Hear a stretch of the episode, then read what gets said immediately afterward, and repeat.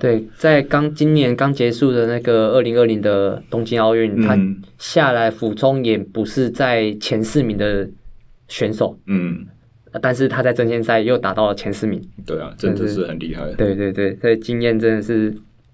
在这个项目里面非常重要。类似的还有另外一个德国那个 Max Levy 哦，对，也是老将，跑跑法也是很像，哦、对对，很犀利啊。对对对，那个时候我看你比那个时候，我就觉得说，哎，我原来我之前在看国际赛这这些东西，在台湾的嗯戏码也是可以上演的。那前提是对手要够强。对对对，因为最近近期好像每次只要进金牌都是你们台中的几个。对对对，所以就是也希望这些。除了外线是，还有自己本地的选手要提升自己的能力之外，才有嗯更有机会用拿更跑出更犀利的跑法去更高端的战术去去去揣摩世界亚洲，嗯、让我们在在真遇到这这些国际上的选手后不会那么生疏，说哎、嗯欸、怎么突然哎、欸、要跑战术了，完全不知道怎么办。对。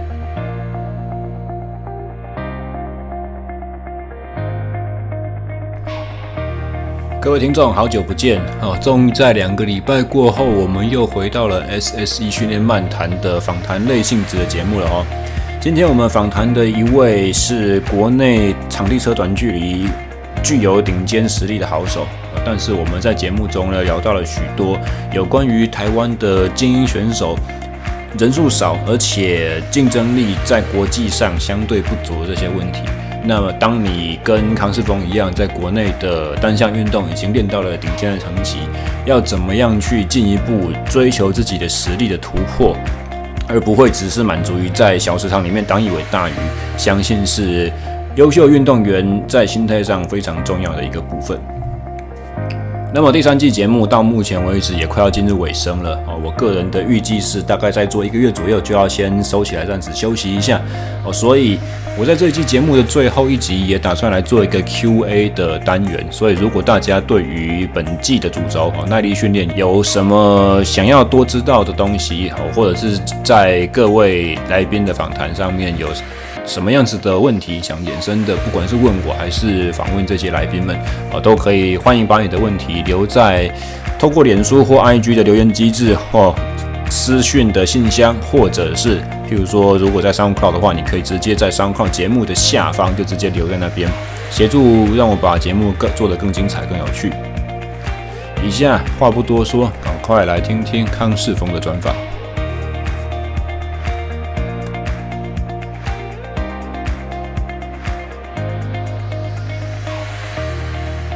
各位听众，大家好，欢迎收听第三季第十六集的 SSE 训练漫谈，我是廖教练。今天我们的受访来宾呢，是一位国内场地自由车短距离堪称啦，在目前全台湾的选手国际赛竞争实力最强的一位选手，年轻选手康世峰。你好，大家好，我是自由车场地选手康世峰。自由车场地这个项目，在一般人，因为台湾骑脚踏车的人很多，但是比赛人不多。再加上，如果是参加比赛人，他们对场地赛可能又是更陌生了。因为绝大多数会参加场地赛的，大部分都是呃国高中体育班啦，然后县市代表队这样子的背景才会去才会去玩到的一个东西。那所以我想要先跟大家简简介一下康世峰选手的一些。在国际赛比较经典的这种参赛记录好了，你去年的世锦赛，二零二零年的世锦赛，你在竞轮项目是排第七，呃，十七。是。那如果大家听起来觉得说十七好像没有说很厉害嘛，对不对？可是其实竞轮项目这个它的技术层次真的是非常的高，而且参赛国家选手数量也很多了。是。所以要先从资格赛，然后。你这个赛，我记得好像看一下，这个赛第一轮没有晋级嘛，对不对？先跑败部复活，然后你的败部复活是第二名进的。对对，那个时候败部是一个一场是取几个？败部是取两个，后这个是心智，嗯，对新制。所以败部一定要前两名，不然的话就是没有了。对，然后你的二分之一赛是在分组是第六名，然后二分之一赛结束之后，他就是取决赛资格嘛。是是是。以进轮来讲的话，二分之一赛比完之后没有进金牌战，你还是有后面一个，就是它是二五零跑道是一组是几个比赛？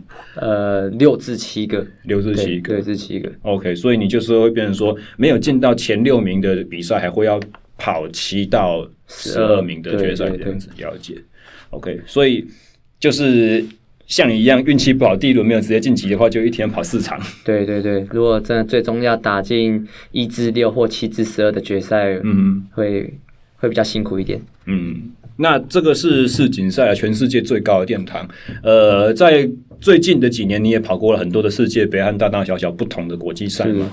我如果国内车迷稍微有点印象的话，对你应该比较知道的是，二零一九年在马来西亚办的一场叫做东南亚锦标赛。对对对，那应该是马来那个室内场地开幕之后第一场比赛，对不对？对对对，在那场你是净轮的冠军。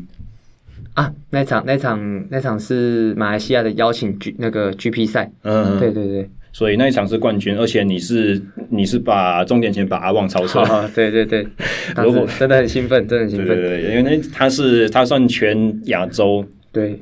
实力最强的选手了，近代啦，比一些日本、南韩什么都在他们之上，在亚亚洲的指标就是他了，嗯嗯嗯，那可以稍微先描述一下那场比赛吗？你的你采取的战术，其那一场。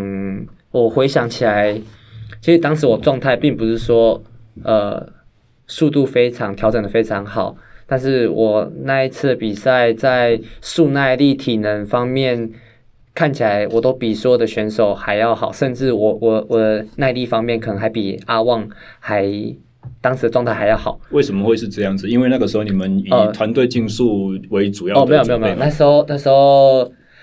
去马来西亚前，我在大陆训练了一个月，但那时候没有带场地车，就只有公路车。对，我，我那一个月长时间都是做耐力还有速耐的训练。嗯嗯嗯。对，的就算是速度训练，我们也就是拉到一分钟以上。嗯。对，虽然强度不高，但是这个受耐能力当时还不错。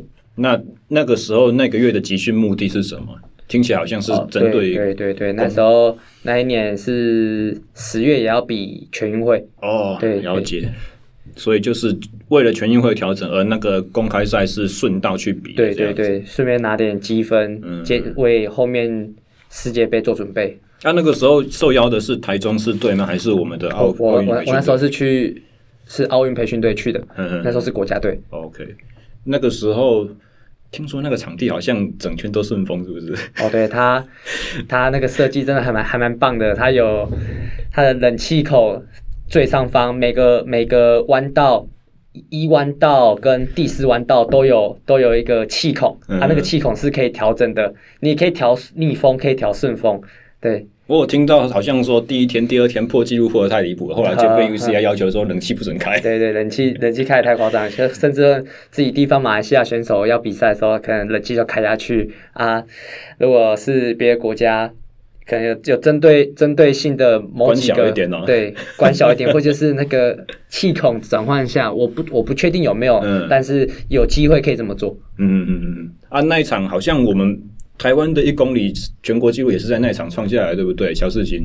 呃，他说那是亚锦赛，亚锦啊，其实你说亚锦赛跟我拿金牌那个是同个场地，但是不同场次。OK，对，不同场次。前后。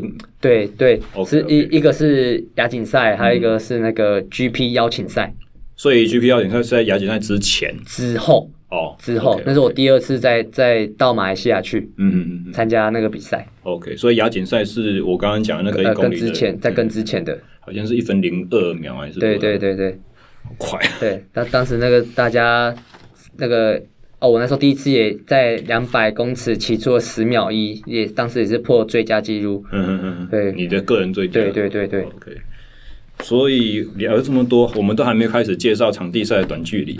你可以帮我们的观众稍微分析一下吗？就是说，场地赛的短距项目分哪几种？然后你觉得自己最擅长的是什么项目？嗯，短距离的项目没有多少个，就分了四项：有争先赛、竞轮赛，还有团队竞速赛。嗯，还有一个个人一公里计时。但现在一一公里个人计时没有列入在亚奥运的项目里面，嗯，主要现在就是三三项：争先赛、净轮赛、团队竞速赛。嗯，我我会偏向于在国际赛的话，会以净轮赛为主。嗯嗯，因为争先赛是需要一个秒数的限秒数的限制，你可能在第一轮资格赛，你必须有一定的能力打进去，打进去这个第二轮，嗯嗯嗯，那个实战的部分，嗯，如果秒数不够的话，根本根本没办法参加这个 这个项目。这问我就知道了，我们两个有对战过吗？是，好像有，好像有，去年的全国锦标赛，对不对？对，去年全国锦标赛，我记得我的秒数是十一秒。六还是十一秒七？嗯，所以我跟你比，基本基本上就是没得比了。对，然后我是当时跑了十秒五。对啊，对，差了整整一秒钟呢。就是我们两个第一轮过终点之后，我要跟你握手，恭喜你晋级，我都还要先追半圈以上才追上你。那个真的是速差太夸张。对对对，所以一样的心态就是变成说，你上国际赛的时候，你比这个项目，你就会像我一样的感觉。对对对对对，没错。啊，所以我在国际赛会以净轮赛为主，净轮赛速度的限制就没有什么秒数限制，就是完全就是依经验，还有就是你当场遇到的对手战术位置去判断接下来该怎么跑。嗯嗯。因为其实我自己的个人特质就是对人与人的竞争会有非常强烈的求胜欲望，嗯，所以有人在我旁边的时候，我都会感到特别亢奋啊，什么之类。嗯，有人说啊，你就是一个人来疯的的性子，嗯，有人在旁边，甚至有观众，我们就会，嗯，会更加把劲的去去踩，去去去判断场场场上的一些。的事情，嗯嗯，我记得我刚开始看你比赛，特别开始有印象，大概在两三年前，看你在国内在跑竞轮的时候，呃，跑争先赛的时候不是竞轮，嗯，那个时候我看你，我有一种感觉，就是好像你的战术是非常纯熟，你不是只有速度去决胜的，你的这些跑法让我让我联想到一个前不久二零一九年的净轮争先世界冠军吧，俄罗斯的那个呃，Denis 啊，对，Denis Dmitriev。他的做他的跑法就是相当的有侵略性，但是又完全都在规则界限里面。他他这个做法很精湛。我曾经看过他一场二零一六年里约奥运的不知道哪哪一站的争先，他把对手在最后一圈的进三四转角的时候，他从第三转角、第四转角撇车撇了三次。对，但是又又没有每一次都扫在红线以内，刚刚好，好像屁股上面有长眼睛一样。对，又又没有刚好人家正要超越的动作，对，对，对，但又又去阻挡。但那个阻挡又是合理性的、合法的、对对对，规的，你应该对他有概念，不是对有印象对不对？因为他亲眼看他看他比争先赛过，真的是实，不要说实力啊，实力真的是有水准，在、嗯、还有在经验上面可以说是非常老道。而且重点是因为他年纪也也有了，他的速度在所有一线选手里面搞不好排不到前半段，是是，是，但是他就是有办法这样子把很明显实力比他强的，我们讲实力就是说单纯速度爆发力、苏耐力的。条件生理条件比他好的对手，还是一样照样干掉。对，在刚今年刚结束的那个二零二零的东京奥运，嗯，他下来俯冲也不是在前四名的选手，嗯，但是他在争先赛又达到了前四名。对啊，真的是很厉害。对对对，所以经验真的是。在这个项目里面非常重要。类似的还有另外一个德国那个 Max Levy，哦，对，也是老将，跑跑法也是很像，哦、对，对，很犀利啊。对对对，那个时候我看你比，那个时候我就觉得说，哎，我原来我之前在看国际赛这这些东西，在台湾的戏码也是可以上演的。那、嗯、前提是对手要够强。对对对，因为最近近期好像每次只要进金牌都是你们台中的几个。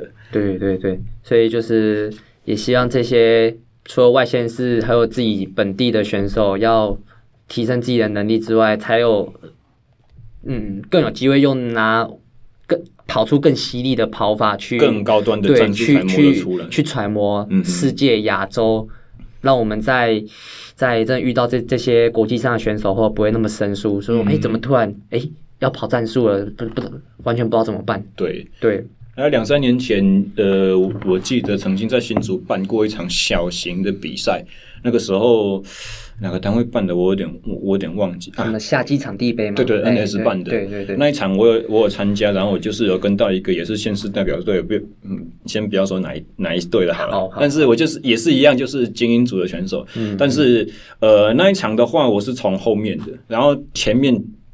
呃，义务先行那个他就是一直在盯我，盯到可能太紧张了，嗯，以至于他没有意识到已经摇铃圈已经进入到最后半圈的那个射程以内，是，所以他还在看我，然后不小心，因为那个时候跑的，我故意把跑道的高度拉得很高，是，相对都比较慢，所以可能没办法完全回头看，嗯、他就稍微回头看一下，然后要看前面，然后我就直接从内侧摘下去 我就觉得说。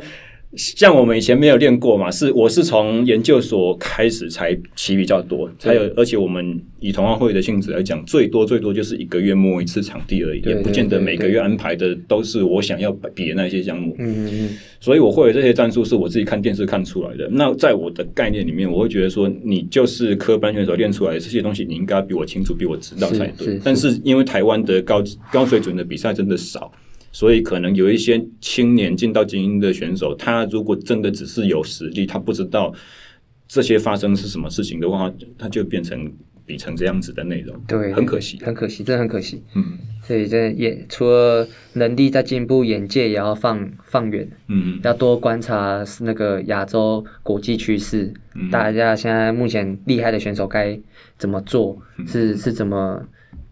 怎么比赛的？就像最近的大概五年、十年开始，大家越来越重视重视这个东西嘛。嗯，如果早早期一点，我们看到的，我们的心态会会觉得这个好像是邪魔歪道，就是说场地就是应该用转速决胜。对，你脚会坏掉啊，膝盖会坏掉啊，什么会坏掉这样？确实是有可能会坏掉啊。如果在基本功不够坚强的前提之下，但是像如果用。UCI 的赛制来讲，哦，禁止青少年用什么尺尺比去比赛。嗯，但是相对的，我如果以我的眼光，我会觉得说那是比赛，它并没有办法限制在我训练中怎么使用这些方法。是是。所以聪明的教练其实是不是第一个，他可以用更重的词去做一些专项力量的加强，然后还有第二个就是准备好他的青年选手，万一他升上精英组的时候，他就马上可以用重词去有这个能力去比赛。那刚才你有提到一个关键的东西，就是说争先赛它有一个，因为我们没有讲到资格赛这个过程，是，但是资格赛它就是有一个动态起跑，然后要跑完两百公尺，这个秒数多少就决定你的种子排序和你能不能实际去跟人家对战。对对对。所以你刚刚有讲到这个关键，就是说秒数的差别。那上次我访问田英的时候，因为他也是从短距离选手转到中场，那他也有提到台湾短距离选手好像就是会有一个。冲两百秒数进步的瓶颈一个限制，你会觉得这个限制是在于哪里？因为我们讲真的，它就是一个纯体能的问题而已。先不要讲跑道长什么样子，嗯，所以如果说比赛的机会比较少，我们很少去练到实战、练到对抗、练到高速这种控车这些美感的话，光那个两百为什么会很难练？两百哦。像如果以我自己的经验，我有一段时间也卡在，可能就是十一秒五、十一秒六，我觉得就是当时的我就已经封顶了，就我也不知道为什么一直突破不了。真的还假？你曾经卡在那种秒数？对，卡卡在这个秒数也卡很久，我也而且几岁的时候是在室内哦，是在室内，嗯，所以我一直跑不出更。最佳，因为啊，又对，可能又对两百室内两百五这个场地很陌生，不、嗯，我我自己还在摸索，说是我的能力问题呢，还是就是只是一个从室外三百三的场地到一个两百五不会不会跑的问题，嗯，这样发生，嗯嗯嗯。可是我后面想一想，如果但是如果我输出够，输出真的是输出就是我们的瓦特，嗯、如果瓦特有足够高的话，那是不是？甚至就是没有这个问题，技术在那个绝对力量面前，对，都都都都没什么好谈的啊。对对对。所以我就想着是不是提升从自己的身体做起，嗯，这可能重量训练，还有注意注意行进间行进间速度的加速，嗯，的瓦特怎么怎么输出出来，嗯，有没有达到我们的预期？这样，嗯嗯。所以就是从基本的体能去下功夫。对对。那你后来突破的时候，你你说十一秒五、十一秒六，那其实不算是一个很快的速度。那一直到现在，你可以十秒五、十秒四。嗯，这中间最主要的突破、最关键性的进步的地方，你觉得是在哪里？在重量训练吧。重重重量训练扎实度。对对对对。大概是多多久之前开始的？几年前？重量训练，其实我我真的很重视重量训练，是从差不多大学大学大二大三那时候，嗯，那时候我就想着说，哎，因为我我没有一个专业的体能训练师在帮我开我的体能课表，嗯、所以我找了那个举重队的学长。哦，OK，来，因为我单纯就是觉得说我我只要让自己的肌肉有力量，嗯，大块，嗯、那我在在脚踏车上面，我觉得可以发展的更好。嗯，单纯就是就就这样想，我就开始跟着他的课表努力的压重啊，怎么样，什么之类的。所以是在就是你们队现在有一个老外体能教练，在他就是他从彭博过来你们这边之前，你就已经自己自动主动的去寻求这个突破点。对对对对对。OK，所以。举重队的训练和后来国训中心有了这一位专职体能教练去帮助你们之后，嗯，这做法上面有没有在一些其他细微的差别？哦，有，真的差很多，因为毕竟他他就是举重教练，嗯、他就是举重依他的他的术科经验来来教我，嗯、但是。举重是举重，自由车是自由车，嗯，对，他就是他们两个是教练两个不一样，他们也没有跟沟通的的桥梁，嗯、就完全是我自身去，呃，我去接受举重的课表，接受完之后再来再来骑那个我的自由车教练给我的课表，嗯嗯，所以到时可能呃会冲突。冲突什么？就是可能他今天是给我举重的力量课表，但是今天他是给我要骑一百公里的、嗯、呃耐力训练，然后我我觉得我的肌肉可能会受不了，我已经早上可能深蹲好几百公斤，然后我觉得肌肉已经真的不行了，嗯、脚都在抖了，都铁腿了，但下午。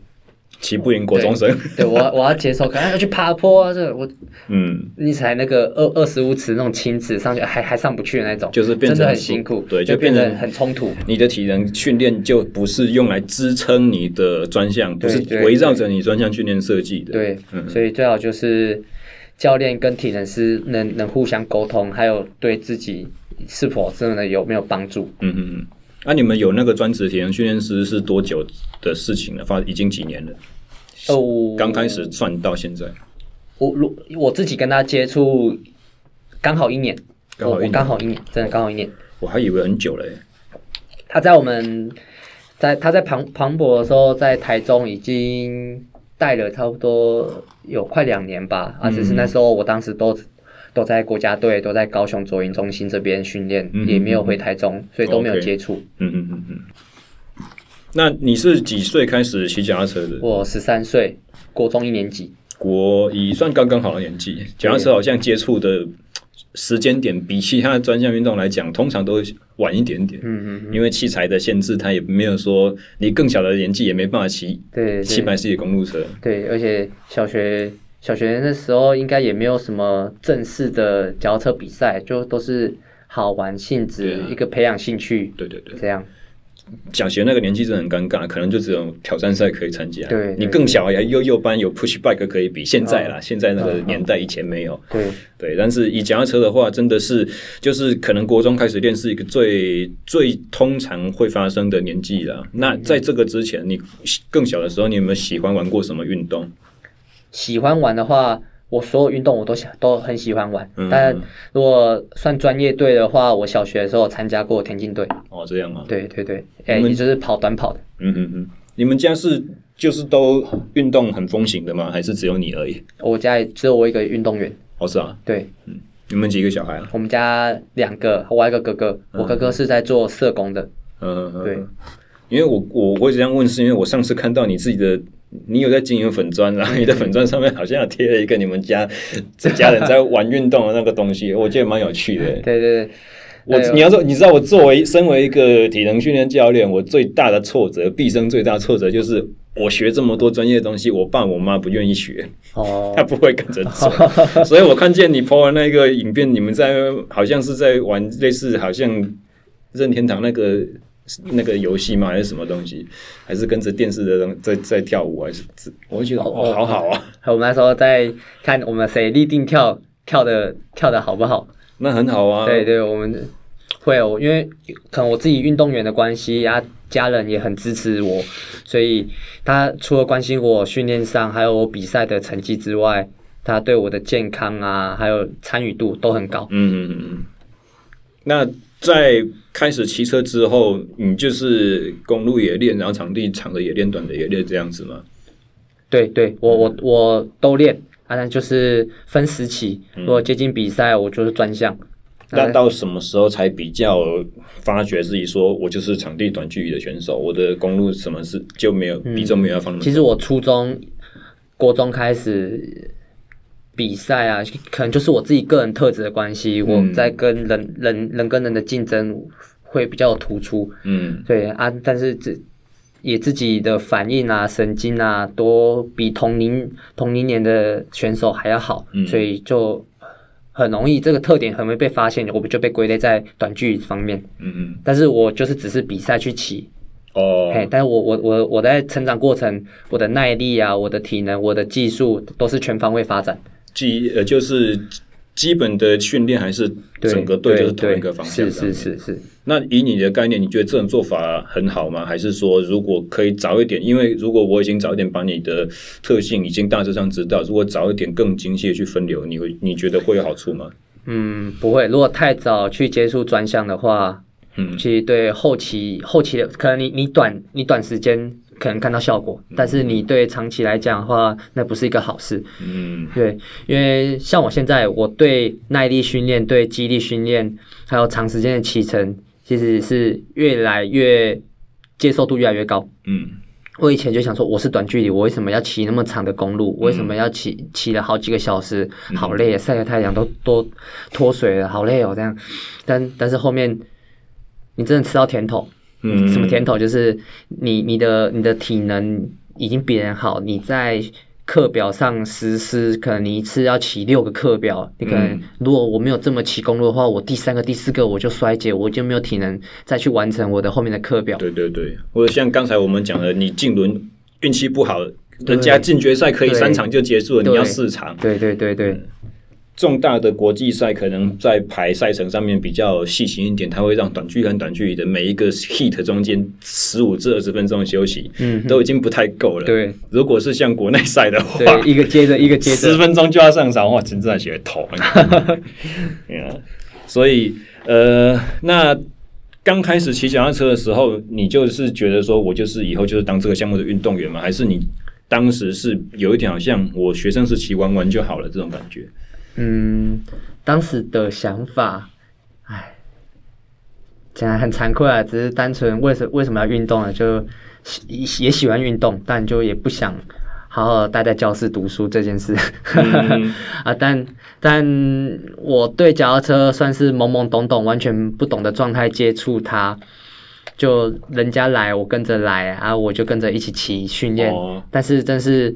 我到现在回想起来，我是越骑越越喜欢，越有感，嗯、越越享受这个比赛的的带给我的成就。嗯，所以我现在我可以发自内心说，我对我是对自由车很喜欢。那他这个转变呢，或者是说你下定决心觉得说，哦，这个就是我这一生最重要的事情，我要把它突破。就是照着这条路很用心的去认真的走，大概在几岁的时候发生的？你大概是高中吧，国高中的时候，在在高中的时候有接触那个国际赛开始哦，因为我看我我就想说，其实短剧在台湾发展真的算算很低吧。我不知道我不知道这样讲对不对？我觉得应该是合理啦，就是说，尤其是最近的几几十年，如果以我们自己的全国纪录的水准和国际在，我们在看世界纪录的突破的程度来讲，真的是跟不上。对对对，早几年像启明学长他们那个年代，其实就已经有在衰退了，就是有一点快比不上其他亚洲国家，但是还有一搏的那个可能性。对对对，然后我我那时候七年的时候，我就。可能是因为青年发展，大家大家条件都差不多，嗯，并没有想说，并没有说什么你你是因为你是大国家，你你比较厉害，并没有。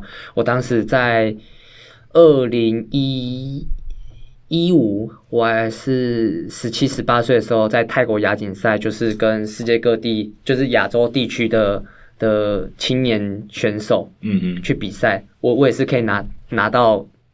我我们这个项目短距离的金牌，嗯，所以我那时候就抱着说，诶，我我我具备在亚洲是有竞争力的，所以我我是不是可以好好更投入，更投入这件事去去比赛，嗯，甚甚至上成年之后来挑战一下这些世界级，对，看得到那些哦巨星，嗯嗯嗯，所以当然这是个很理所当然的想法。我如果是亚洲顶尖的话，我下一步就是应该放眼世界的水准。是是是。但是现在，呃，我们讲二零一二零年的状况比较特殊，因为疫情，所以没有办法去比很多的国际赛。二零一九，你大概比了几场国际赛？你有印象吗？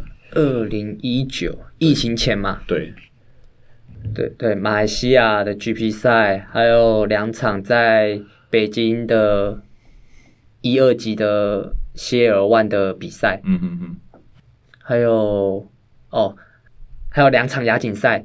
为什么有两场？那一年为什么有两场亚锦赛？就是因为呃，要开始准备世界杯，那我们需要有一个积分，嗯啊，那我们的欧洲那边的的锦标赛已经比完了，我们必须跟上这个节奏。把积分准备好，嗯嗯嗯，所以，哦，可能五六场哦，那那那一年有五六场比赛，五六场的国际赛经验。那那个时候，呃，你觉得跟你青年时期的竞争力比起来，那个时候你觉得是持平还是进步，还是已经落后了？进步，真的进步很多。嗯，就我当时刚十八岁升上来精英组，哦，嗯、我真的是第一次震撼教育啊，就。已经已经很努力很努力的踩了，怎么怎么怎么还是会有点要落队的感觉？嗯嗯嗯，真的力量啊，所有的都跟跟不上这些这些目前在亚洲前线的选手。所以那个时候你已经开始下定决心，在体能训练、在重训上面有改变了吗？还是还没还没做出这些调整？一九年嘛，一九年已经有了，一九年那时候已经跟着举重。举重学长在一起在做训练，嗯嗯嗯，所以就是只是说那个改变的成果还没有很很显著，还还没有很显著。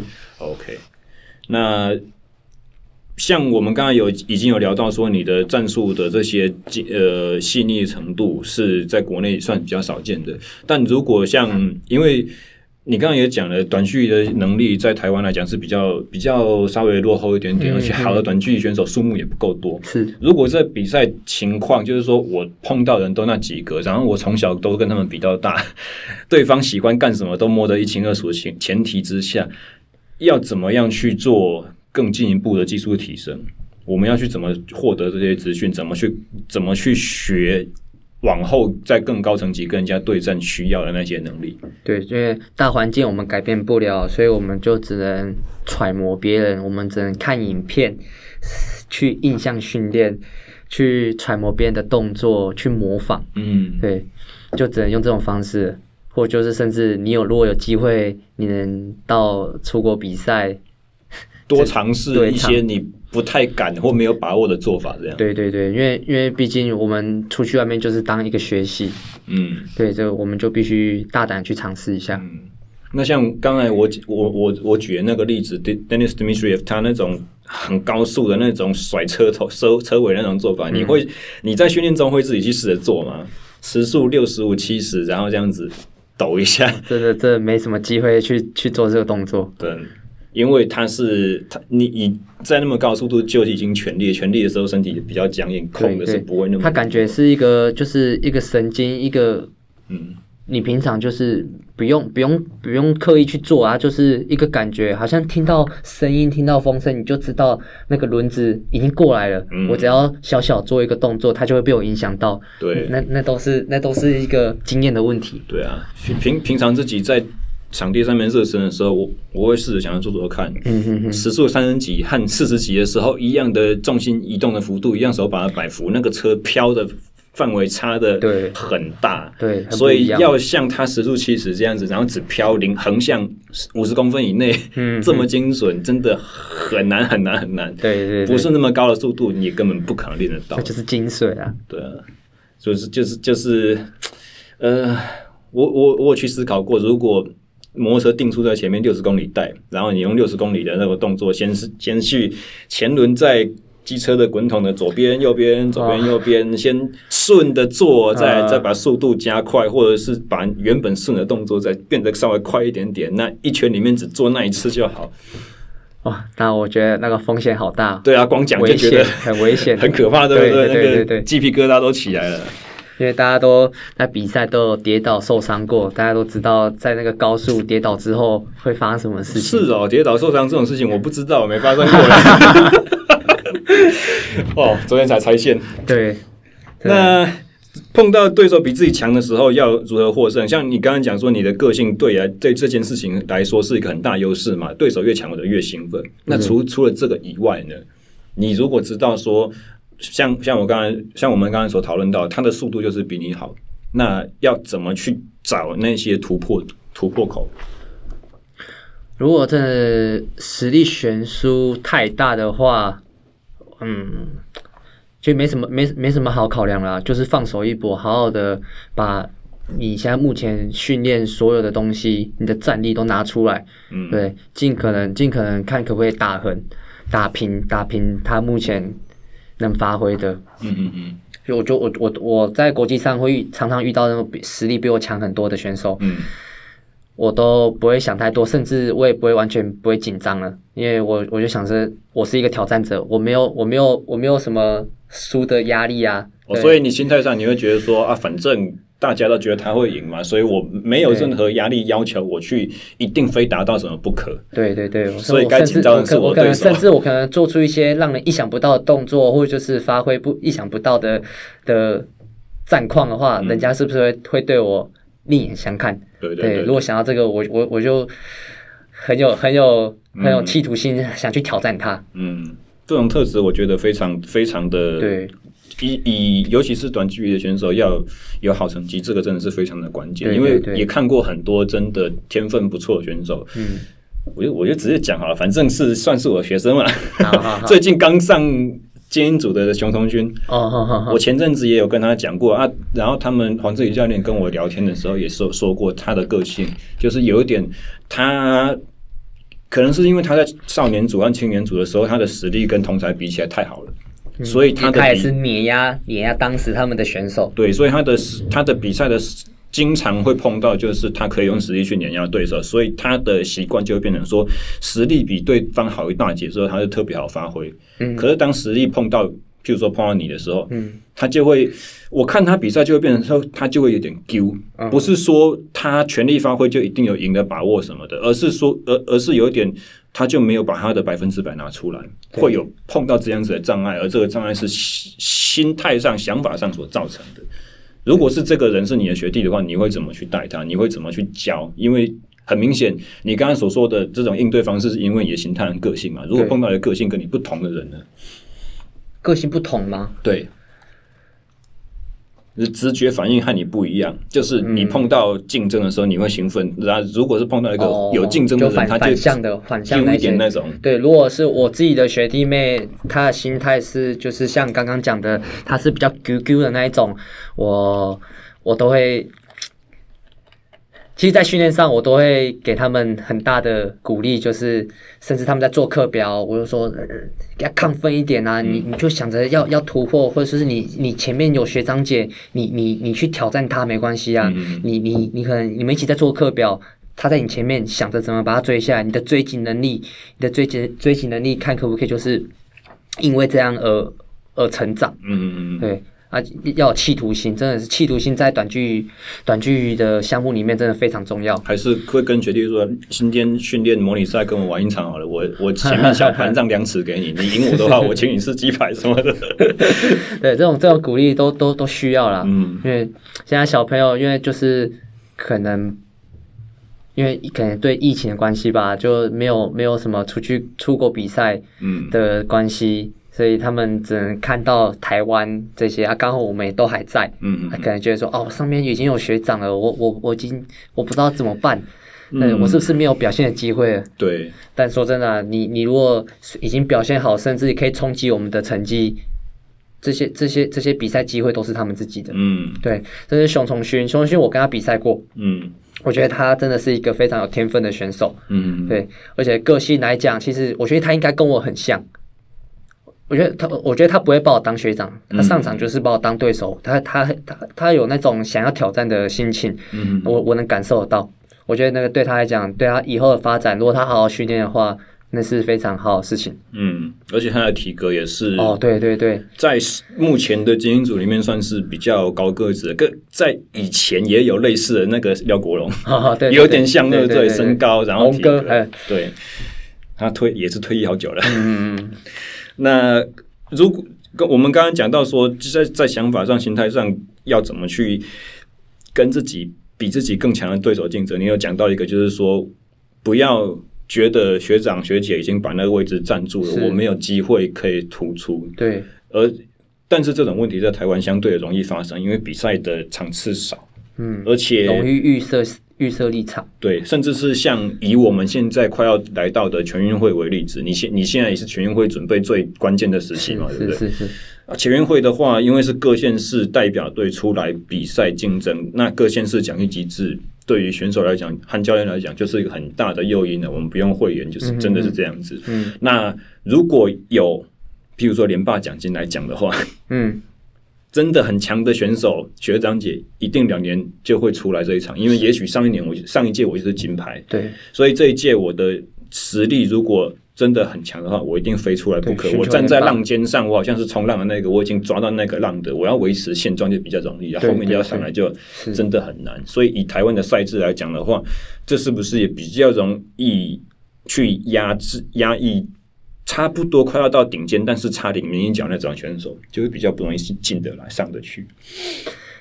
对，而且就是台湾的赛，台湾的比赛真的太少了，让那些就是一年就一次全国锦标而已。对对，正要真是崭露崭头露角的那些选手，真的会没地方发挥啊。嗯，因为他可能想说，嗯，那那些康师傅那些学长怎么都都还在的时候，我是不是都没有机会发挥？嗯嗯嗯。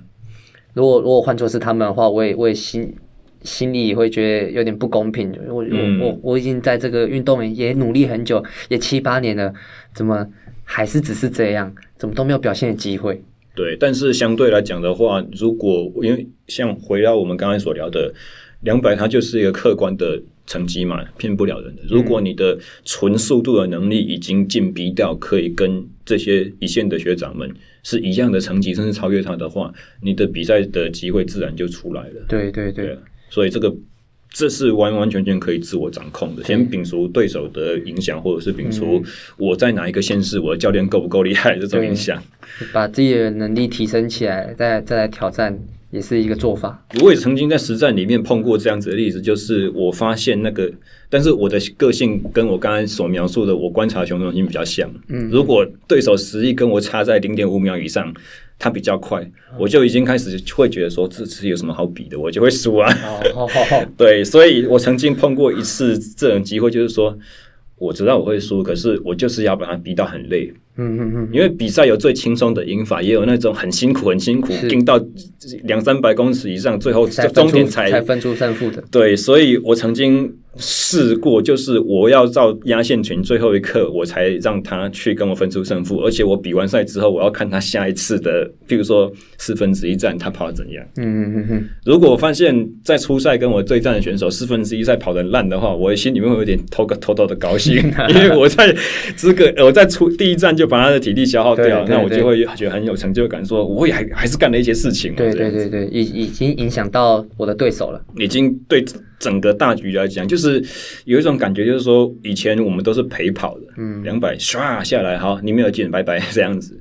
那现在变至少变成说，我可以到实战了。那实战不是一口气就被人家 KO 掉，而是我对整体的战局有点影响，我开始有竞争能力了，变成了一个玩家了这种感觉。嗯嗯、对，所以对于比较年轻的选手，缺乏是这种。呃，进取心或者是不知道动机去哪里找的，嗯、也许也是可以从这样子的小步、小步、小步的一，一步一步的前进，这样。对啊，目标先不用放太远，先不用想说下一个金牌就是我，下一个全运代表队就是我，而是说先先从你现在训练开始，嗯、先从下一次比赛的一个小里程碑，而这些里程碑甚至可能是小到像我刚才所讲的这种对赛局的影响，而不是我自己个人能够进到哪几名这种感觉。嗯嗯嗯、那你自己？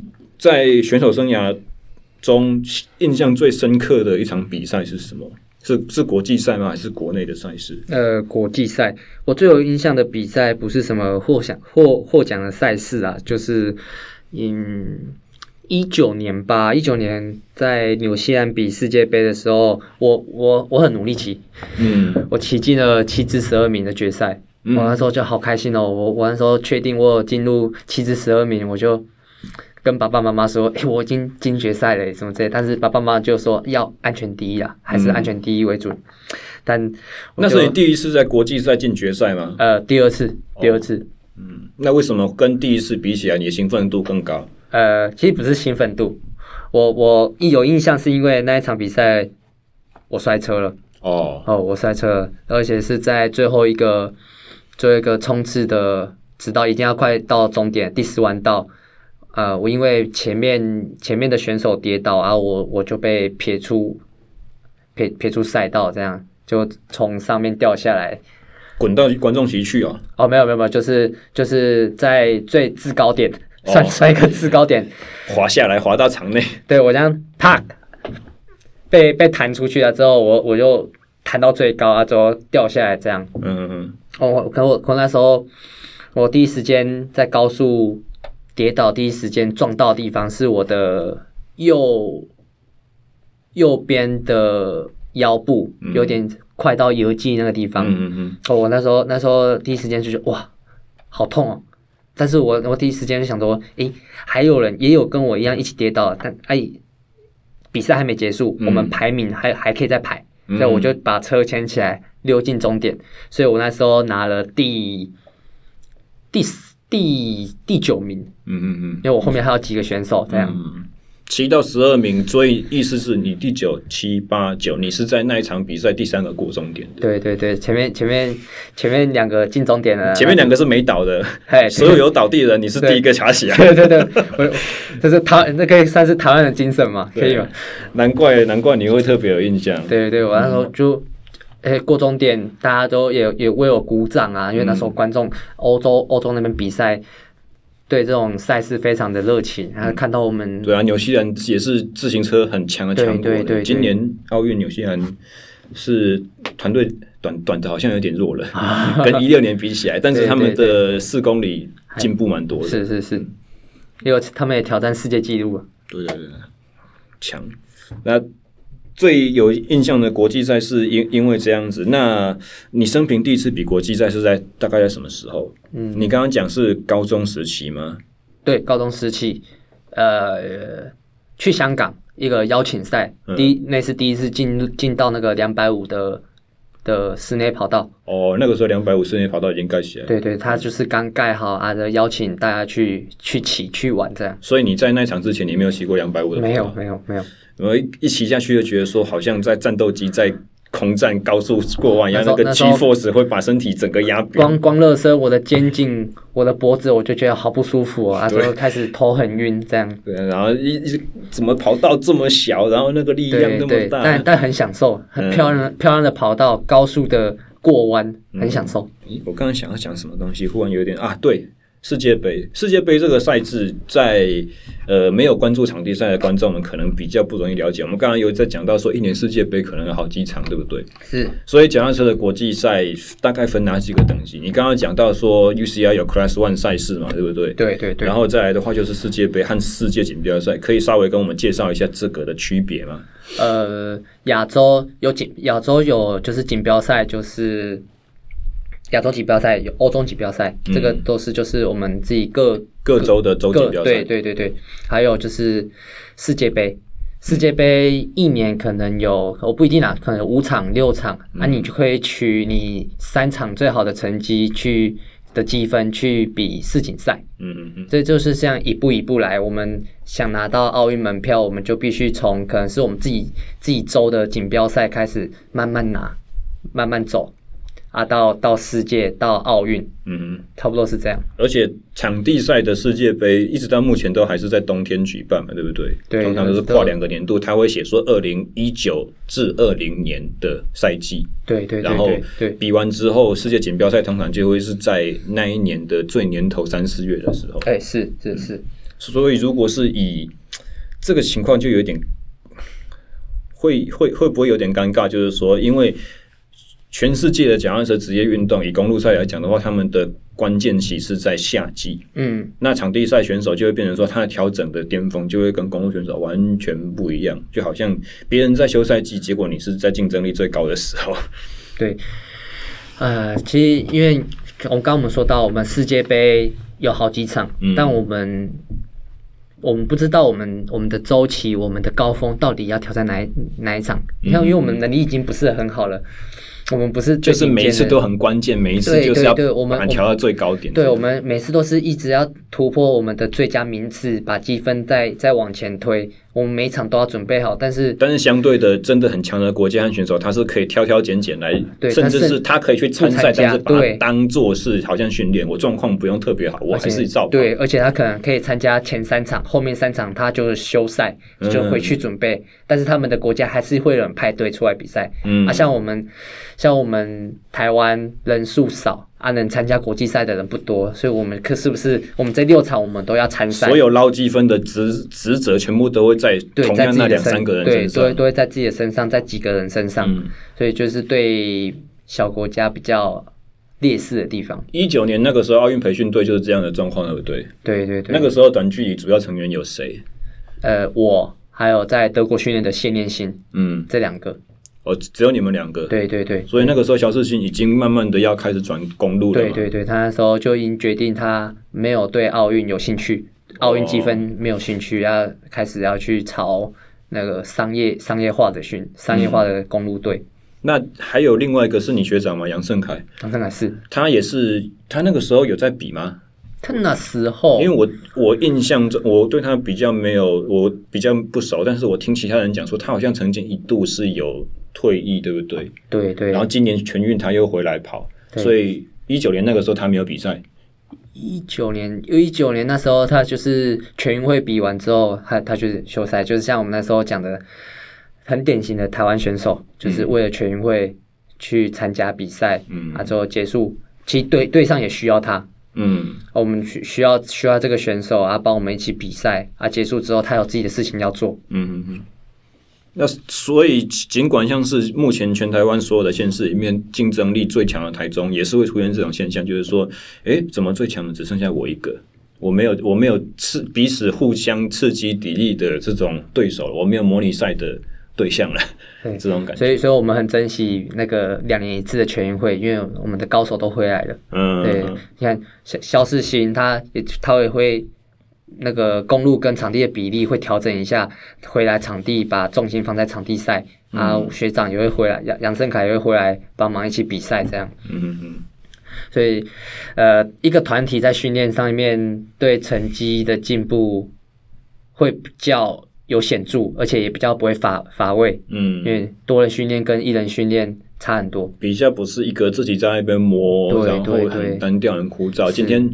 表现不好的时候，也没有人可以帮你评估，对，或者说协助你稍微转个念头，这种感觉，对对对对，嗯，所以真的不容易啊，要很多高手要集中在同一个地方，而不是说各自为政练起来就可以有好的表现这样子。嗯嗯。嗯，硬体条件也是一个，像这次我回全国锦标赛，我骑到台中的跑道，我觉得说。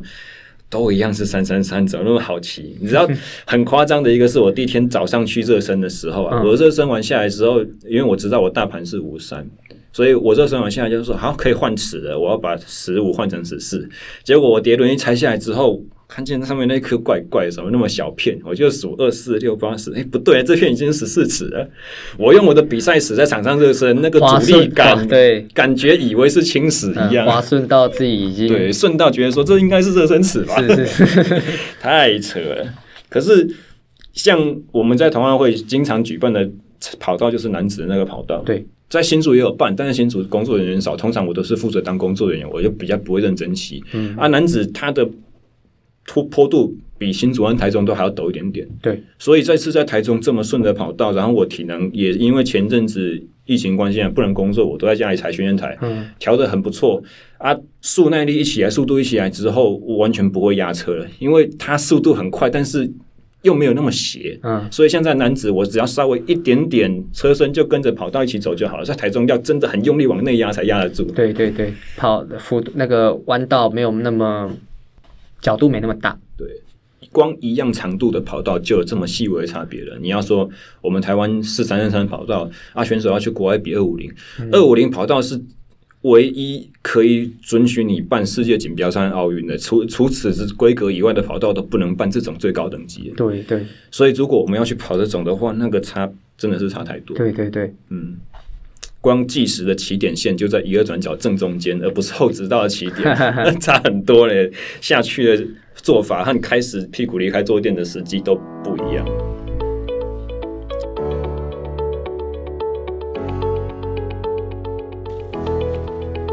节目到这边，让我们先休息一下，插播一则广告。本集节目呢，依然是由西班牙的运动修复专家 Matt Form 所赞助播出的。今天要介绍的是一款紫色包装的 Double Power SOS，使用于运动中以及运动后的深层强效肌肉修护乳霜。哦，它的成分跟上次所介绍的 Sport Formula 类似，一样是有薄荷醇、桉树醇，也就是所谓的尤加利精油。冬青油以及维他命 A、C、E 等主要协助肌肉快速修复的成分。除此之外呢，还有一些其他的复方成分，比如说迷迭香啦、葵花籽油以及芳樟醇，也就是中药所说的沉香。这些有一些是可以协助舒缓镇静，有一些则是可以促进提升活性的这些功效。除此之外呢，还有一些快速挥发的成分，可以在擦拭之后呢，快速的提供凉感哦。所以这是一款呃比较强效的提供清凉感觉的乳霜，在运动过程中哦，如果是你发生抽筋的时候，快速清凉的感觉可以产生镇痛的效果，可以把抽筋这个恶性循环的疼痛感觉去打破。那除此之外呢，等挥发性的东西蒸发完毕之后。一些比较促进血液循环的成分啊，譬如说东精油、辣薄荷这些哦，它就可以去快速的协助氧气的交换以及废物的排除哦。所以紫色这一款 SOS 深层强效修复乳霜是许许多多的运动爱好者，尤其是铁人三项的玩家和超级马拉松的。参与者呢，他们喜欢把六十 ml 包装小小包的紫色 SOS 乳霜带在身上哦，车衣或者是跑衣的后口袋里面，当做是一个比赛途中遇到突发状况的一个紧急急救的手段。想要知道更多有关 Medform 商品的讯息，可以到官方代理商网站 BQ Today 参观选购，拼法是 BQTODAY 点 COM。结账的时候输入折扣码 SSE 就可以得到全面商品的九折优惠。以下我们继续节目收听。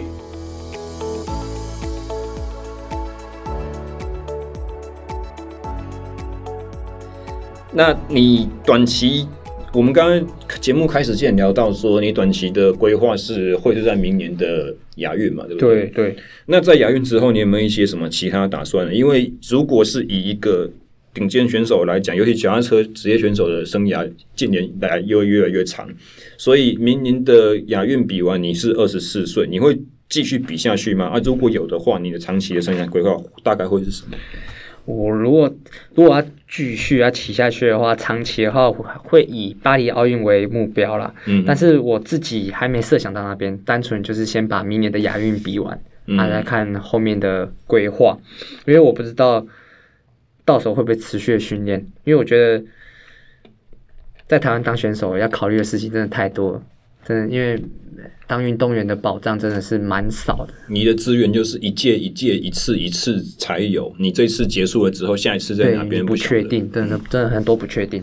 所以，如果是以你在台湾发展的话，你就会变成说，我是要在，要么这是在。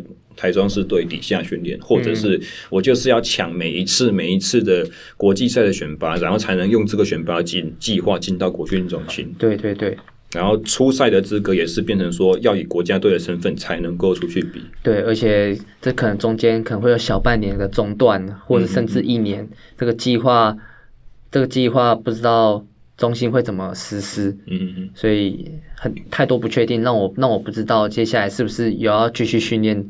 这件事情要不要继续做？对对，我们在讲的这个问题，听众可能不没有办法很清楚的理解我们在说什么。就举个例子好了，假设今天，假设今天是我廖教练拿到了那个那个叫什么明年的亚运的资格，嗯，让我选上了，然后我在亚运中我进入到了二分之一的半决赛。对我个人来讲，对我这个选手来讲，这是一个非常非常大的生涯突破。对。可是，如果是在对于国家队的眼光来讲的话，对于国训中心来讲的话，你这个是连拿拿牌的边都摸不到的一个选手。对对对对，所以亚运结束之后，他就会觉得说：“哦，你亚运结束了，比完了可以了，我们的计划结束了。”对对对，我们所以对于一个正在进步、正在关键时期要往上爬的选手，他忽然没有东西可以支撑他了。嗯。如果有一个长远计划，他就可以往下一步去走。可是没有的话，好，我们原地就地解散，他就什么都没了。对，就是要计划 A、计划 B，让我们一直延续、延续下去，才是对选手。因为真的训练不不能中断啊！嗯，训练中断之后，你整个人都会不对，整个都不对。所以我们刚才在讲说，台湾的比赛的机会很少，但是相对的来讲，就是光。要这样子，每次每次过关斩将，才能够得到下一次存续的那种机机会和资格。这个又拖得很长，实在是讲讲讲说讲真的，就很令人心态上很容易疲乏，很容易沮丧，感觉。所以你才会觉得说，先把亚运比完，然后之后会不会继续练？对，还要跟家人、跟教练团去讨论，看有没有双赢的方向。嗯嗯。那像是我刚才问你说，一九年那个时候是。奥培队还是台中市队的经费让你们出去参赛？我会这样问的原因是，我记得好像差不多一八一九年那个时候，如果如果错的话，你可以指指正了。但是那个时候台中市队好像有申请过 UCI 的职业队资格，有有有有有有有，但呃，但是我那时候因为身份就是在国家队，嗯，但我就必须会以国家队为为为基准去去.去参赛。那呃，看脚踏车比赛的朋友们。看公路赛居多，就会有对于说，比如说 Cofidis 啊，或者什么 Giant Alpecin 这种车队，以赞助商冠名的职业队的这种生态都很有概念。嗯、然后绝大多数的职业赛也不会有什么国家队的这种成分在里面，嗯、除了譬如说，像是几年前曾经有那个世锦赛，要重新让职业队和国家队一起出现在这个舞台上嘛。团队计时的时候，就是以职业队的资格，然后。其他的是以国家，但是场地不一样嘛，对不对？场地真的不一样，场地绝大多数都是以国家队的这种组成单位。对对对，对，但世界杯有世界杯有职业队，职业队，但是职业队他们为什么会有职业队？就是他们像荷兰，可能他他们自己可能就是好的选手真的太多了，嗯，想比赛的人也太多，那但是企业也愿意支持，那我们就来，不要都说只有国家队要玩，我们就。抓一个职业队出来，让让我们国家的级的选手都可以去多参加这些比赛。是是，那对于这些国家来讲，在争抢奥运积分资格的时候，也是相对有利。对，更多竞争力。到时候我们在正常比奥运的时候，我们有更多选择性去选选手，说到底是哪个选手适合什么项目。嗯、对对。所以，如果以场地的这种职业队生态来讲，是不是也比较不容易造成不同国籍之间的选手的流动？比较不会，对啊，像日本如果有日本国家队和日本的梦梦想家队，梦想家队的成立，它的目标就不是为了要签一些南韩的选手、对泰国的选手、台湾的选手进来，增壮大我们队的实力，而去借由拿名次造成协助我们的赞助商曝光。它的重点不是在这一些。对对，场地队职业场地队真的是只是单方面是也是为自己国家的选手去做努力而已。嗯嗯，但是先天性的。模式呢？现在先目前就是有在德国参加他们的职业队，不是吗？对，目前还是之前，目前目前也是。所以这样子的模式其实还是有可能可行的，不是吗？可行，但我不太确定他想做什么事情。嗯，但他就是有资源，有有努力到在那边训练，甚至比赛，会不会将来会不会变成德国人？那那那也是他的计划计划当中，我我不确定，我不能去跟大家讲这个事情。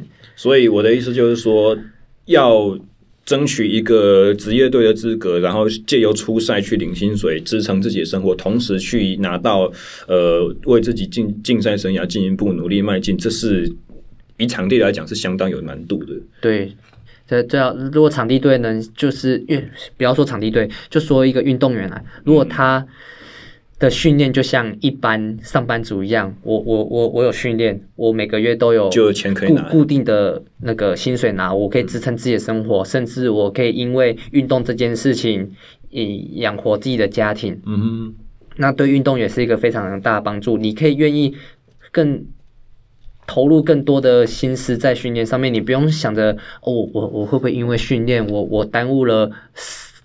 对我什么时候要停啊？等我停的时候，呃，相对同年龄的人都已经。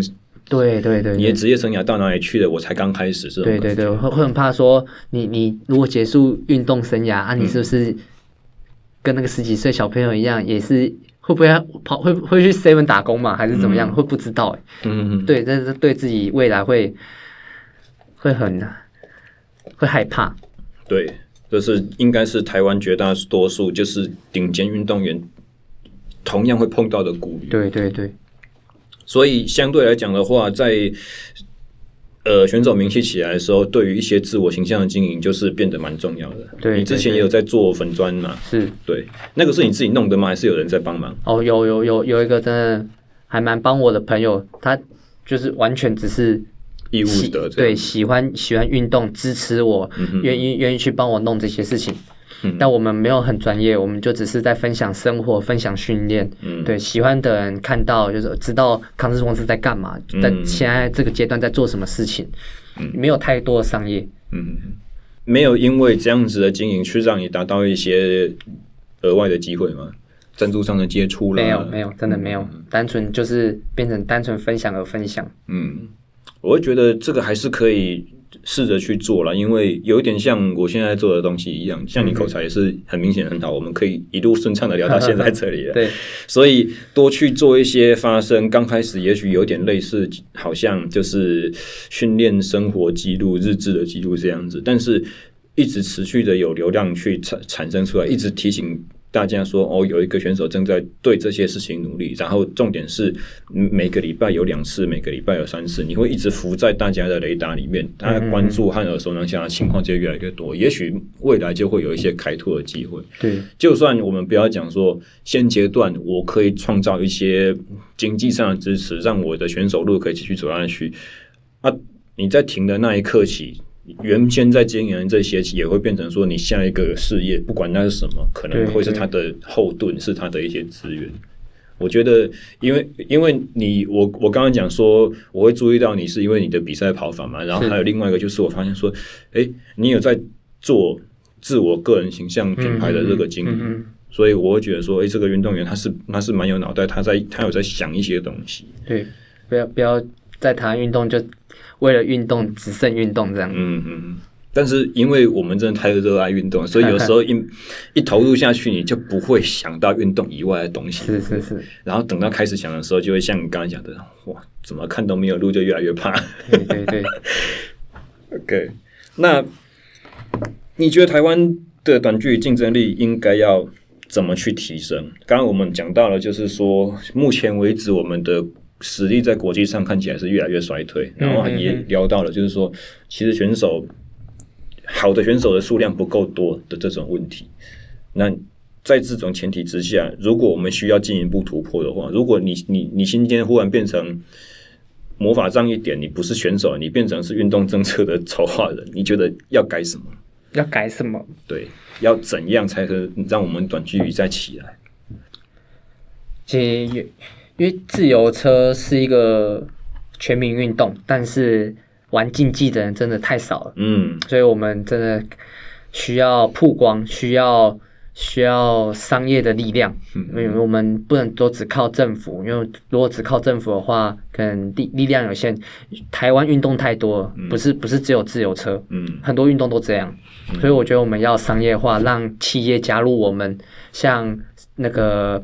排球、棒球，嗯，这些这些球类运动都有那个企业加入，曝光度，你看电视这样拍，嗯，你们我们只是正常的一个联赛，但是我们就是转播起来，对对对，有有有比赛有观众，声音就更多了。嗯，而且像排球和棒球这种已经是有职业运动、职业化的这种推广，对，它就会有一个我我的看法，我会觉得说。光以赞助上的参与比例来讲，它就会比较健康。因为譬如说，我会有随便乱讲手摇饮料的品牌来赞助，嗯，所以对于没有在玩这些运动的人，他他就会发现说，什么茶、什么果汁，嗯、有有选手哎，那、啊、这个选手什么队比什么赛，我看看，或者是说，意思就是说，对于这些企业主来讲，他就认可说，赞助这项单项对我来讲是划算的，对我来讲是有曝光的，嗯嗯。换个角度，我们回来看脚踏车，目前为止，国内脚踏车参数的赞助商全部都是车架、轮组、车衣、车鞋、安全帽、太阳眼镜，都是我们这个圈子里面的人。对对对，所以它的。宣传效益就仅限于有在骑脚踏踏车的人才看得见，我们就没有机会让更多的圈外人进来。对，但是很可惜。那大家就不知道我们在嗨什么，所以办一个比赛就只会产生很多的民怨。你为什么封路？为什么让我的货车进不来？民众也不知道我们到底在干什么。嗯，所以真的是就是宣传和行销。嗯，然后还有一个可能性就是变成说，当我们讲到商业化的操作的时候，就会需要从。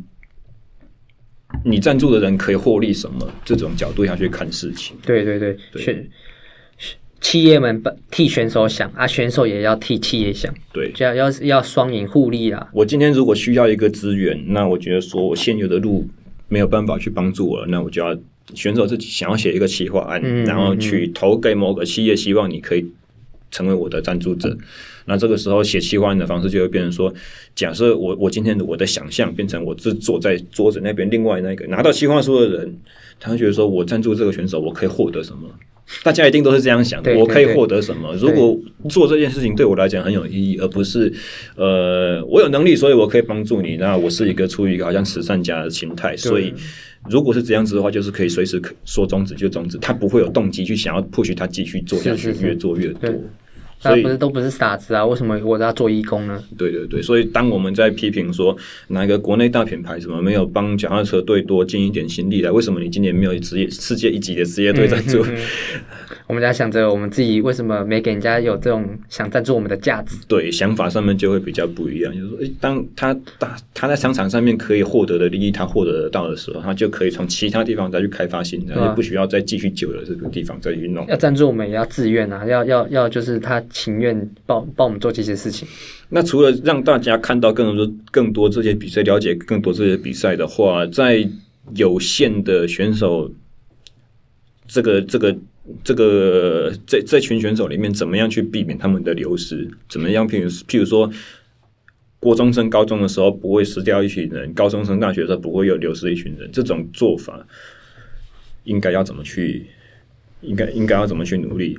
如果一样，就是假设你今天看见哦大甲高中有一批学历短距离能力都很强，可是他们忽然，比方讲五个要升大学的时候，有四个说我不想练了，剩下一个原本要练的，看见我的训练伙伴都不在了，他也开始动摇，他可能也会练得有一搭没一搭，这个怎么办？如果你看了，他们很明显都是有短距离天分的啊，我希望有这些人起来刺激我，其实就是增加。增加台湾的比赛场次啊，不要去限制说，呃，一个项目一个一个一个县县市队是不是只能派出几某几位选手两个，嗯，两个选手而已。那其他那些可能不是一线、二三线的，正要准备开始起起步的选手就没有机会比赛。嗯嗯，那他们就觉得说啊。再练下去也没什么意义。但是其实现在更现实的一个问题是发生在说，有的时候一个赛事的项目人还报不满。如果如果报名的选手就只有五个，只有三个的话，是不是在赛制上面办这一个项目的意义也不是很大？他就只是占了一个空缺在这边的。嗯，那就是我觉得改变嘛，就你看全运会，全运会为什么那么多人想要？想要参加，想要想要参与，那就是他的那个奖金制度真的让人很很诱人，因为他除了他一面金牌给你好多钱，但是他后面的这两年结束比赛这两年，他有给你每个月生活补助，嗯，对，持续让你训练，所以如果每场比赛都有一些不错的条件，嗯，我觉得参参与度会。会很高，而且重点是全运会的这个东西，这个奖金它是看得到的，不像国光奖金一样，是你觉得好像我根本就努力不到那边，我就死掉了，这这笔我是拿不到的。对对，对。所以所谓的奖励机制或补助机制，也需要是就是合理的范围之内，真的有它它够劲，让你觉得说我真的再加一把劲的努力，我就拿得到了。不要不要都只是台湾当一个。结果结果论的一个国家，嗯，需要这过程真的很重要。这过程大家都很辛苦，都都有在努力，嗯，所以在过程当中，我们需要多支持、多鼓励、多给他们给他们希望，嗯，让让他们有继续走下去、需要成长的的念头。那在训练培训的工作上面呢？因为台湾的教练好像都是必须要一人分饰多角一样的感觉，一 整整队的赛务报名比赛啊，这种经理的事情我要做啊，训练基本的这是教练的本业我要做啊，更多时候感觉好像我是我是在做做公关的，我是在负责找钱、找资源、找赞助商的，什么都要来，那最后就变成说。分身乏术，有一些该基本的东西就会顾不好，还会变成说，呃，学生在学校跟同学发生什么冲突啦，回家不写作业啦，这个全部都老师会跑来找教练帮忙。所以就是这在人员上的专业有功这个事情。要要要落实，嗯嗯，就是每个专业，像体能师是体能师，他可能不会骑脚车，但是他对对选手的身体他很了解，嗯，可能还比比自己本身的自行车教练还了解。说你你现在这个时期，你你你的精神状态，他都能判断出你今天适不适合训练，你现在适合今天适合什么样的训练，是不是有有要调整？嗯，就不会只是。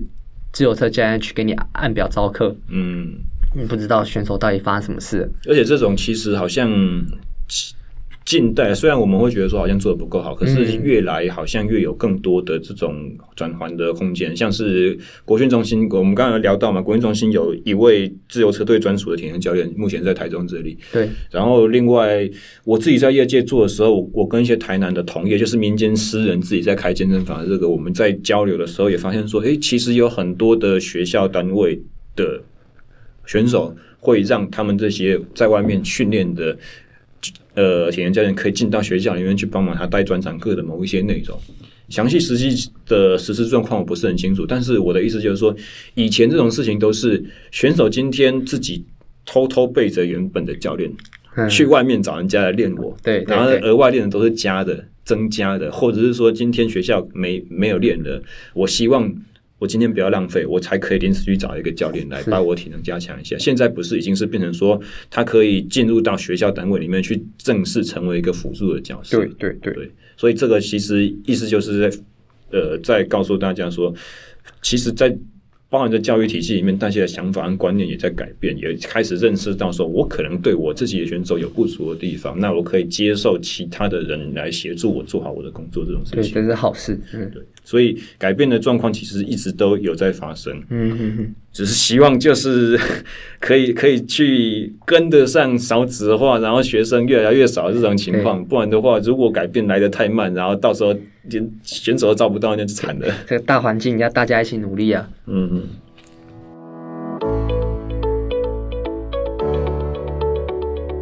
自从二零一九年开播以来，SSE 训练漫谈已累计超过五十二集，将近三十三个小时的优质节目。我们致力于传递完整、全面、结构性的健身与运动训练知识。此外，也致力于促成。运动健康产业中的跨领域专家对谈。现在制作好节目的热情有赖您的维系。我们推出了每月小额的赞助方案，欢迎您到泽泽募资平台 SSE Podcast 英文字母 S S E 连字号 P O D C A S T 加入我们的行列。完整的募资计划网址可以直接在下方的 Show Note 里面点选连结。感谢各位一路以来的陪伴，也期待之后呢能够接受你们的支持，让我们的节目继续走下去。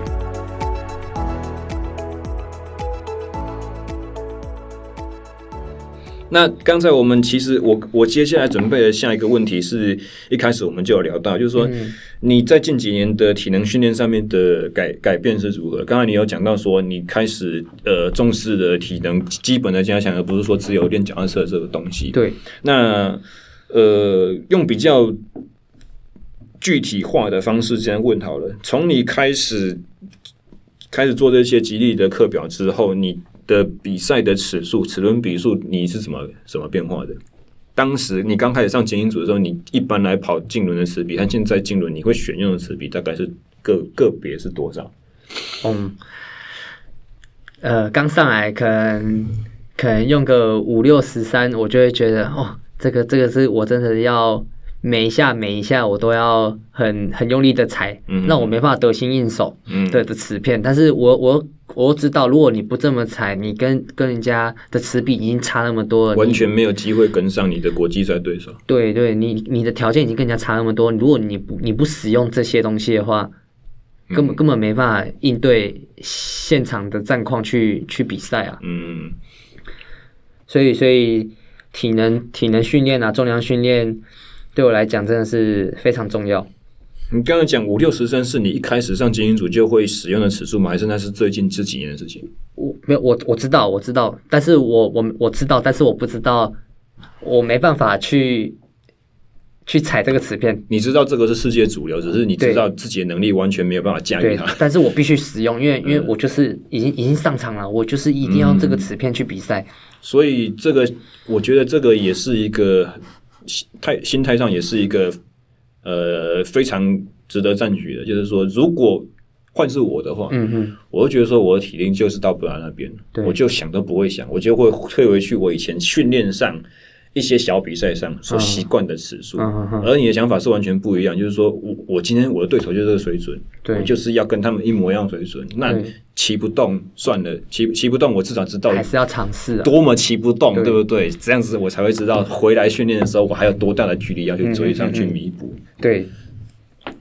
所以除了这这些改变以外呢，你训训练的次数，像是如果是以前体育班的话，它会有超课的需求嘛，对不对？是，因为你就是有专场课，每个礼拜五天上课，你就是练五天。嗯哼嗯哼，那可能礼拜六日你会额外有公路的训练，这样子加练练得会很满。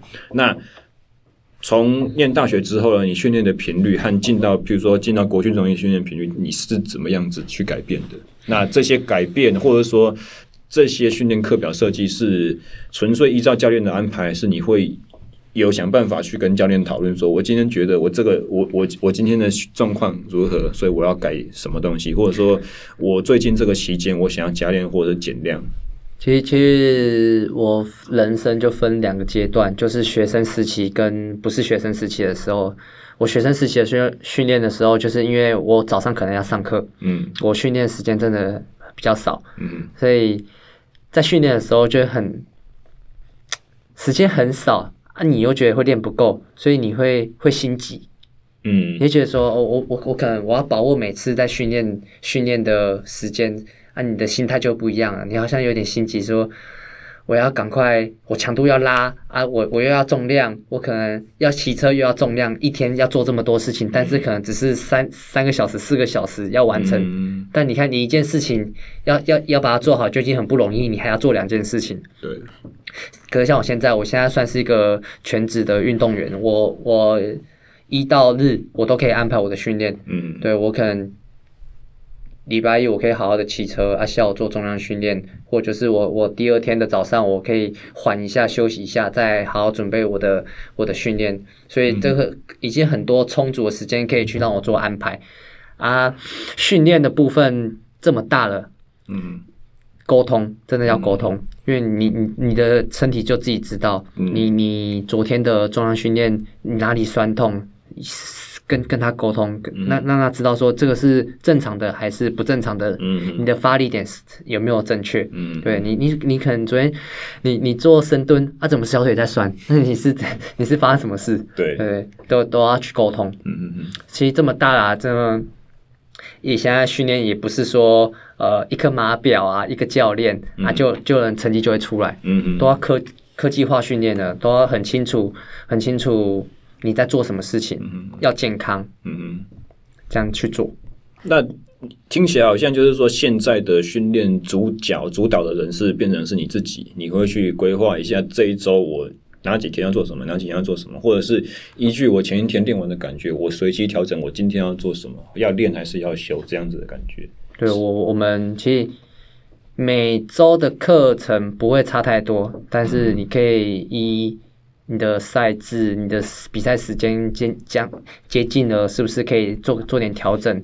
会不会训练量过大？嗯，啊，你可以用可能就是仪器来测验，说你现在是是不是在走下坡了、嗯、啊？是不是要缓一下，再准备下一波拉起来的风波？这样、嗯，可以举个例吗？你们做最近在做的检测，你你刚刚所说的用仪器去抓数据，那最有印象的大概是哪？那我做做简单，就是我们就是垂直跳，嗯，就是蹲下跳起来，嗯，然后好，可能我我们平常都可能稳稳的，就是五十多、五十多、五十多这样、嗯、公分，对，五十多公分。那为什么你今天会突然？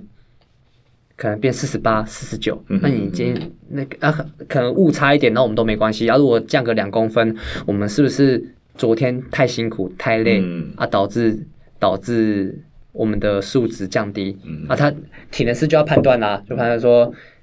昨天的训练量应该不会太辛苦，那你你是因为睡眠吗？还是你的脚踏车课表的关系造成这样？那如果已经要接近比赛，我们的能力素质还降低的话，我们就要注意，我们就要尽快的调整。嗯、啊，如果选手回答就是说没有啊，一切正常，这个时候就要担心说是不是快感冒了？对对对对对。啊，像你刚刚身体机能已经在掉了。对，像你刚才在讲的就是，如果是靠近比赛期间的时候，可能要稍微注意一下。啊，如果是训练最关键的那个期间，嗯、也许体能师就会超稍微想说。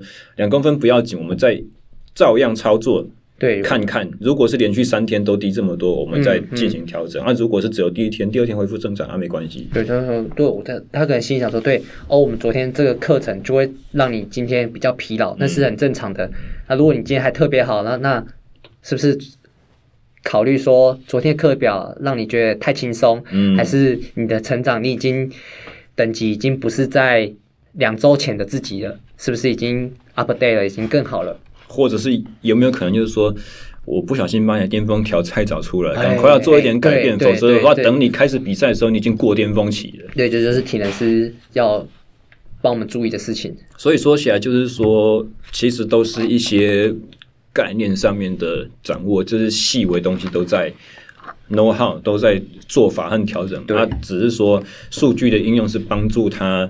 更清楚观察到你的现状，是是是，因为像这种数据化的应用和分析，我们在业界也是越来越多看到。可是很长时候就是会变成说，我我好帅啊！我用一个手机，用一个 iPhone 去拍，我就可以知道你跳几公分。我用一个小的仪器绑在杠铃上面，你深蹲最快速度起来，我就可以知道说你功率多少。对，但知道这些数字之后呢，能能干嘛？不晓得，就有点像刚开始练车。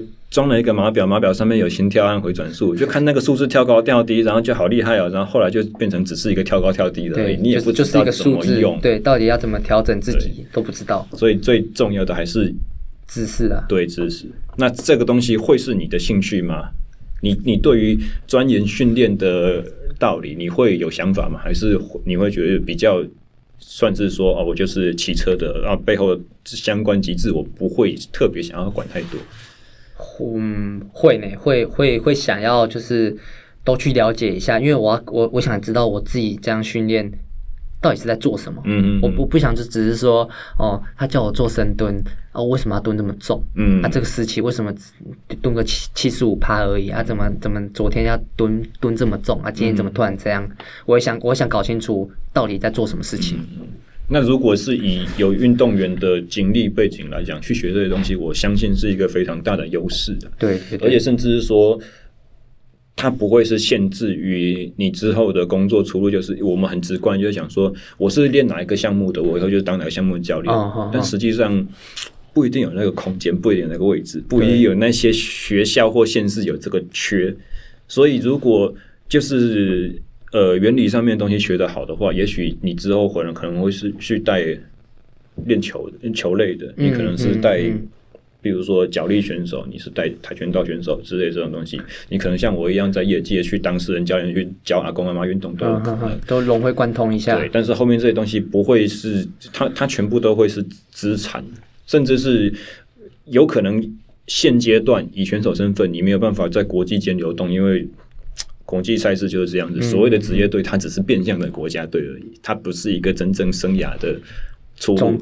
但是当你成了体能教练，当你成为技术教练，当你成为技师的时候，你就可以自由在各国之间流动。你可能会是美国是要找你，你可能是日本要找你，这些对机会就会变得对足够能力的时候，这些机会来，我们就可以把握住。对啊，很高兴你你你你会对这东西特别有特别有想法。嗯嗯嗯，那我们。大致上都知道，就是有运动经验的人都会有一点点呃概念，就是说，其实短距离和中长距离爆发力和耐力的这种天分是不一样的。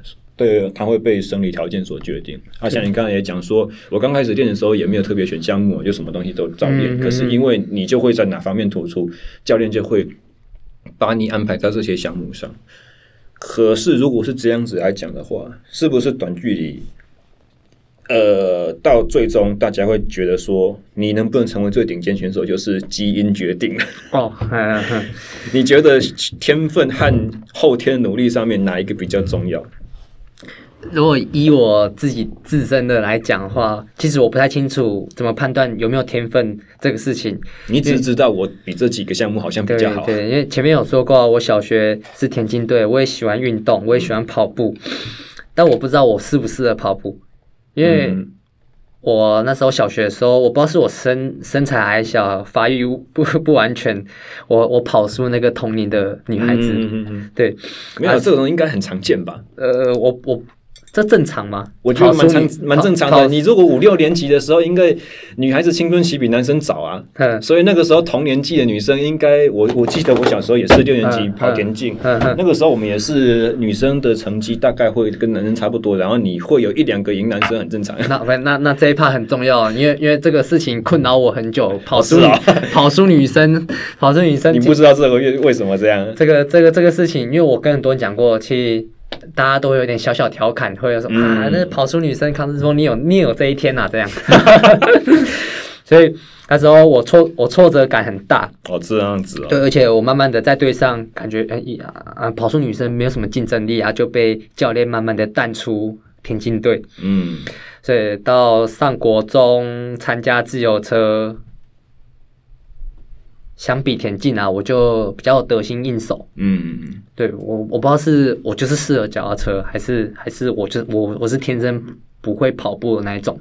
嗯，在我国中就跟我我我上国中我就个念头啊，我就想说我一定要好好训练，我不要像那个田径队一样 被教练就是放弃。放在冷板凳上面这样子。对对对对对，但因为我知道我我很爱运动，嗯，但但如果我我如果接触脚踏车，我我想要做到最好，嗯，对我我我不知道我当时接触的时候，我不知道我我会不会参加国际赛，我不知道我有没有参加亚运、奥运这个事情，但是我知道一定要一定要努力啊，所以天分天分这件事在我身上，我觉得偏少。我比较偏努力型的选手，嗯嗯嗯，对。然后还有就是，呃，在同样天分的人身上，你怎么样去用更好的方式去帮助他把自己的强项去做发挥，或者是说，比赛有很多层面嘛，像你刚刚讲竞轮，竞轮它是速耐力非常重要的一个项目，嗯嗯嗯嗯、所以如果是一个天分爆发力特别好的选手，他的弱点想必就是他的衰退会比较大。对对对，你要怎么练把他衰退？延后，嗯，变得比较不那么明显，嗯、但是在训练这个的过程中，又不会说一口气练到太多，让他疲乏，让他真正最顶尖的爆发力和速度的这个优势又不见。是，对啊，四人都有弱，对啊，四人都有弱点嘛，对不对？嗯、那我就要知己知彼啊，我们就要先从自己了解。知道自己是短，虽然是短距，但是短距也有分类型。我像你刚刚讲，有爆发力，有那个后程较好的选手。嗯，对。但我我我自己的，我偏向没有很爆发，也没有很后程，我就是算一个短程全全方位都还可以。意思就是说，如果是今天在团队竞速里面，你是跑第二支、第二棒的那一个。对对，我就对对，我就是第二支的那一个。嗯，对。所以我在训练上，我在练启动跟练速耐，我都不会太差，嗯、我我都会做，嗯、啊，我我也是，我也就必须要做，嗯，对我我我我觉得在国际馆，在国际赛事，你你就是一个全方位的发展，嗯，才可以应对这些这些赛事，你不能某项某项很强，如果我真的启动很强，但是。我我没有团队啊，我我我也我也不比团队啊，我我我比那个启动干嘛？嗯，有有一圈的比赛吗？国际赛是没有，没有，这个都是都是好玩的才有的。对对对，所以就是后天的努力是比较重要的，而且是正正确的努力方式。对对对，那么现在你已经进入到就是说生涯最巅峰的，不管是成就或者说经济能力的方面，嗯、都是已经开始进入到最巅峰的时期。对，那相对的来讲，呃，选手的选手的路通常都是机运占一半左右，所以你有没有好的机会？你有没有在有国际竞争实力的这种项目上面，会不会是团队项目？你是不是需要队友？都是一些。自己无法所掌握的东西，所以如果用一个假设性的问题，你你知道现在你很想拼，你知道你现在还有本本钱可以继续去去努力，那有点像刚才的问题一样，魔法杖在手中，嗯，你可以改变一些东西。如这这种前提，你会希望目前台湾自行车界最出现的改变是什么？出现的改变，对，专业度吧。那个后勤团队、教练、教练的部分的专业度是哦，对国际观啊，对选手了不了解，这是现况，这是最需要要改变的。这个我蛮讶异的，这个答案，因为我觉得哦，甚至啦，甚至就是需要一个自由车的老外教练。嗯嗯嗯，对他，他他可能看比较多，了解比较多，而我们的台湾教练来学习。嗯，来来来，在他身边当一个助教。嗯，这件事情我最近才在跟友哥在聊。啊啊啊、学长，嘿，对对，那是你是你是看到我们 po 文的内容，还是你自己想到的？哦，对对对，这这这自己想到的。哦，我我的想法是，需要外籍教练这件事情，有可能是有它的重要性和必要性，嗯、但是。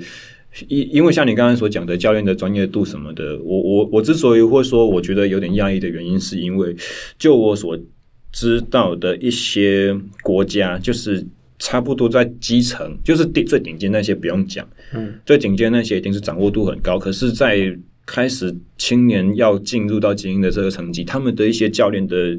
人员可能不一定也是素质最高的，嗯嗯嗯，也许只是在做的方面就是很努力，或者说跟台湾相比，我们刚刚讲到台湾的困境嘛，台湾就是一个教练要包山包海包大人，全部都包，对对，很辛苦。其他的国家有可能只是他的 staff 多一点点而已，他的能力、他的一些 know-how、他的一些就是知识上面的运用，不见得比我们强。嗯嗯，所以我会觉得说，台湾的呃。这些教练人人员的素质或能力或水准，可能不见得是差的，只是他们没有办法很好的发挥。嗯嗯。但是你讲到国际教练的时候，我就觉得说，对，这个真的蛮有道理的。因为在台湾，连你连当一个选手，你都知道说，跟我同等级的人没有那么多。嗯。所以相对来讲，我转换一个心境，假假设啊，教练的 level 都是一样的，但是国外来的教练，他以前带过的高层级选手可能是二十个以上。在台湾的可能，他一生中就带出过两个到三个。对，那以经验值来讲，我们我们不要讲说专业度，光光以带过这么多高层级选手的经验，可能国外的教练就会比我们高。那这个时候就真的会变成说，我们可以有学习的机会。但是，这个是不是也是可遇不可求？因为你你听过几个外国教练脚踏车的在台湾出现过？嗯，没有嘛，对不对？哦对，有的就是启明学长他们那个那个年代的那个法国教练，就是对我们这个年纪的来讲都是传说中的人物了。对，也也没亲眼看过，对吧？那最近的话就是那个呃，David 教练，对，David 教练，他是几？好像一七年的时候把环台赛的国家队是他带的。对对对，那那一次我是在他手下当按摩师。嗯，他其实说起来啊，那个教练他也只是一个以。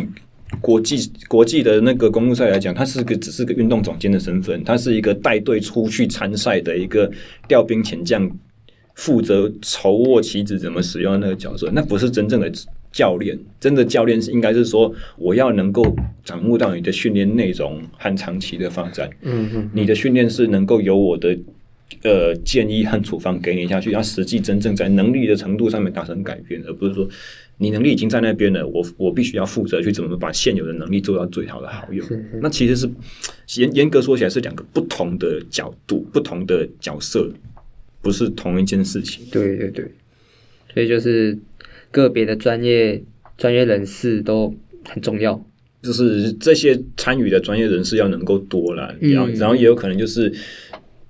呃，东京奥运也才刚比完嘛，不是最近不是有一个话题，就是在讲说我们的成绩真的有起来了，但那是因为我们很多后勤团队的功劳，而这些后勤团团队的人员他们的待遇，或者是因为因为连连连包含后勤团队人力都是一样，都跟目前的选手一样，嗯、是一个计划一,一个计划的。对，好了，这个计划结束了，大家拍拍手，很高兴，成绩不错，好好解散。对对对，像我们那个 下次的重新争，上次奥培队的体能师，哎、欸，那个。物理治疗师，嗯，跟我们一样，我们解散，他也解散，他自己也也也没想好自己要做什么，他他去失业了。所以对他来讲的话，国家队的参与就是一个很精彩的故事，很好的资历。但是当他这个资历结束之后，回到业界，他面对的是业界已经经营多了一年半两年的对手，对对对，已经可能已经在一个治疗所里面有累积了他的病患群，或者是说他的财富资源资本已经累积到说我可以跳脱医院而。刚离开国家队的我，就什么都没有这种感觉。